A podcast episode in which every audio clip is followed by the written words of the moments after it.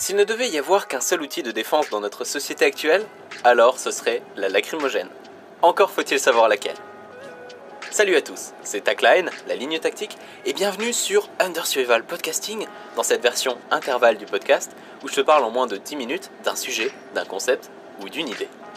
En l'occurrence, on parle ici de l'arme de défense. C'est parti Lorsque nous nous penchons sur l'univers de la self-défense, et que l'on passe en revue les pratiques, comme le Krav Maga, le Systema ou le Kali Eskrima, on réalise bien vite qu'en situation réelle, rien n'est assuré.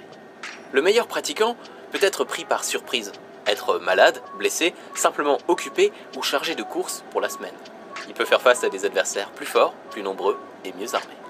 Dans ce genre de situation, comment augmenter nos chances de nous en sortir?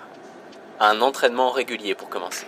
Des trainings au plus proche du réel, tenue de tous les jours, situation plausible, réaction adaptée, rétex, travail varié, échelonnage de la difficulté, pédagogie, familiarisation avec nos peurs. À cela, nous pouvons y adjoindre une aide supplémentaire, celle de l'outil de défense. Quel que soit son choix, la notion de drill reste un incontournable. Il faut absolument connaître son matériel de combat sur le bout des doigts. De jour, de nuit, qu'il pleuve, qu'il vente, le froid, la fatigue, dans toutes les situations possibles. Quand on parle objet de self, on se retrouve face à une quantité impressionnante de propositions, des plus farfelues aux plus coûteuses, des plus encombrantes, comme le gumcogne, aux plus discrètes. Une sectorisation par catégorie va venir simplifier cet ensemble. Nous pouvons classer les objets du plus discret au plus voyant, et de la zone d'action la plus courte à celle la plus longue. Les équipements d'impact, dans un premier temps, forment des éléments très discrets, taillés pour le corps à corps, celui où on se regarde dans le blanc des yeux, c'est au sein de cette promiscuité dans le face-à-face que réside également sa faiblesse. Plus nous sommes proches de l'adversaire, plus nous prenons de risques. Les impact tools agissent en venant renforcer notre frappe par durcissement de la zone de collision. De par leur taille réduite et leur prise en main, ils forment des systèmes qui offrent une bonne complexité face au désarmement et à l'arrachage. Dans cette catégorie, nous retrouvons le traditionnel coup de poing américain, qui trône à côté de nouveaux venus comme les stylos tactiques inspirés de vieilles armes asiatiques, les wahara ou les kopostiks. Souvent, leurs prises en main vont permettre un placement correct du poing. Il est en effet compliqué de tenir un impact tool avec le pouce à l'intérieur de la main, par exemple. Nous limitons ainsi le risque de traumatisme des phalanges. C'est également un palliatif au manque de puissance de nos coups. Autre avantage, il est tout à fait possible de les combiner avec un autre type d'équipement et ainsi profiter d'une lacrymogène utilisable en percussion par exemple.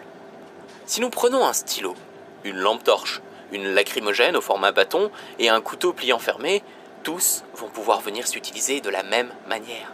L'ergonomie très similaire va permettre l'apprentissage d'une seule gestuelle de combat.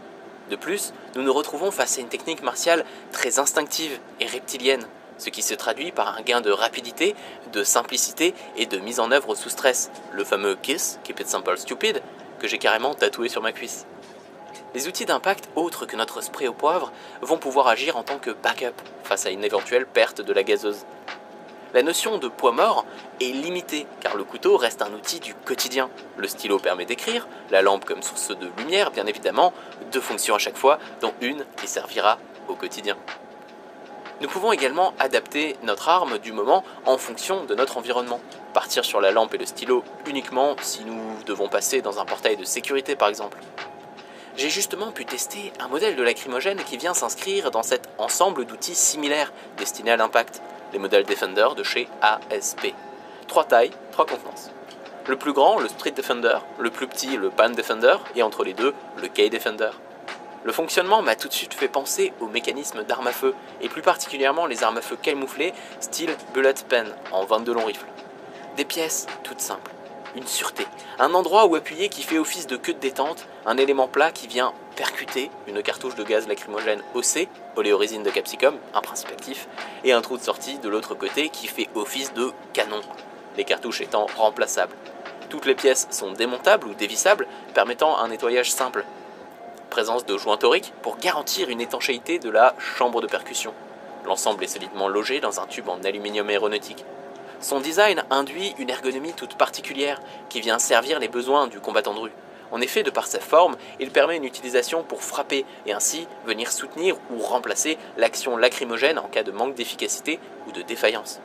L'équipement est fourni avec des anneaux fixables à une extrémité. Ainsi, les clés viennent naturellement s'y adjoindre. Un bon moyen de toujours avoir l'arme sur nous. Bien entendu, on pourrait opposer l'argument du coût de se concentrer d'ergonomie. En effet, une simple petite bombe achetée sur le net est facilement trouvable entre 5 et 10 euros, quand il faudra débourser entre 25 et 50 euros pour les modèles ASP. Malgré tout, comme le dit l'adage, acheter chinois, acheter deux fois, j'ai, comme beaucoup de personnes, commencé par ce genre d'équipement low cost. Propulsion inopérante, déformation du corps du produit, distance d'engagement ridicule, produit très peu efficace, fuite dans la poche, actionnement involontaire, bref, une galère constante. Une pensée doit être présente à notre esprit lors de notre choix. C'est la philosophie traditionnelle du ninja ou du samouraï. Le ninja va privilégier du matériel très peu cher qu'il pourra sans aucun remords casser, jeter ou perdre. Le samouraï, lui, sera dans un rapport plus profond avec son équipement. Il choisira la qualité même s'il faut y mettre le prix. Ce choix, bien que très cohérent face à l'achat de telle ou telle plateforme d'armes à feu par exemple, le devient beaucoup moins quand il s'agit d'un équipement peu cher comme la lacrymogène.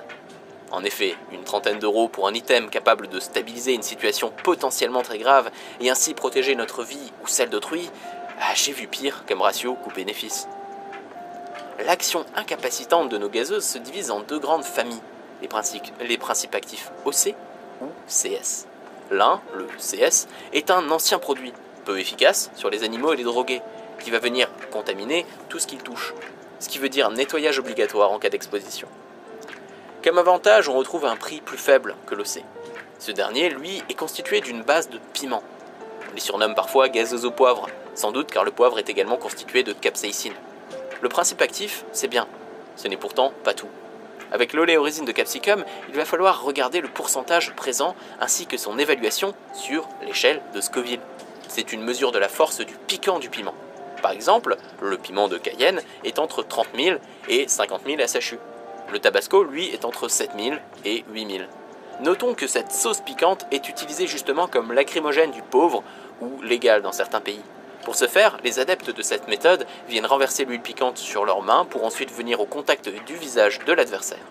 Comme toute solution de fortune, le garrot tourniquet fait avec les moyens du bord en est aussi un exemple, son efficacité est toute relative. Une autre technique plus simple, les pièces de monnaie, dont je parlerai dans un autre intervalle podcast.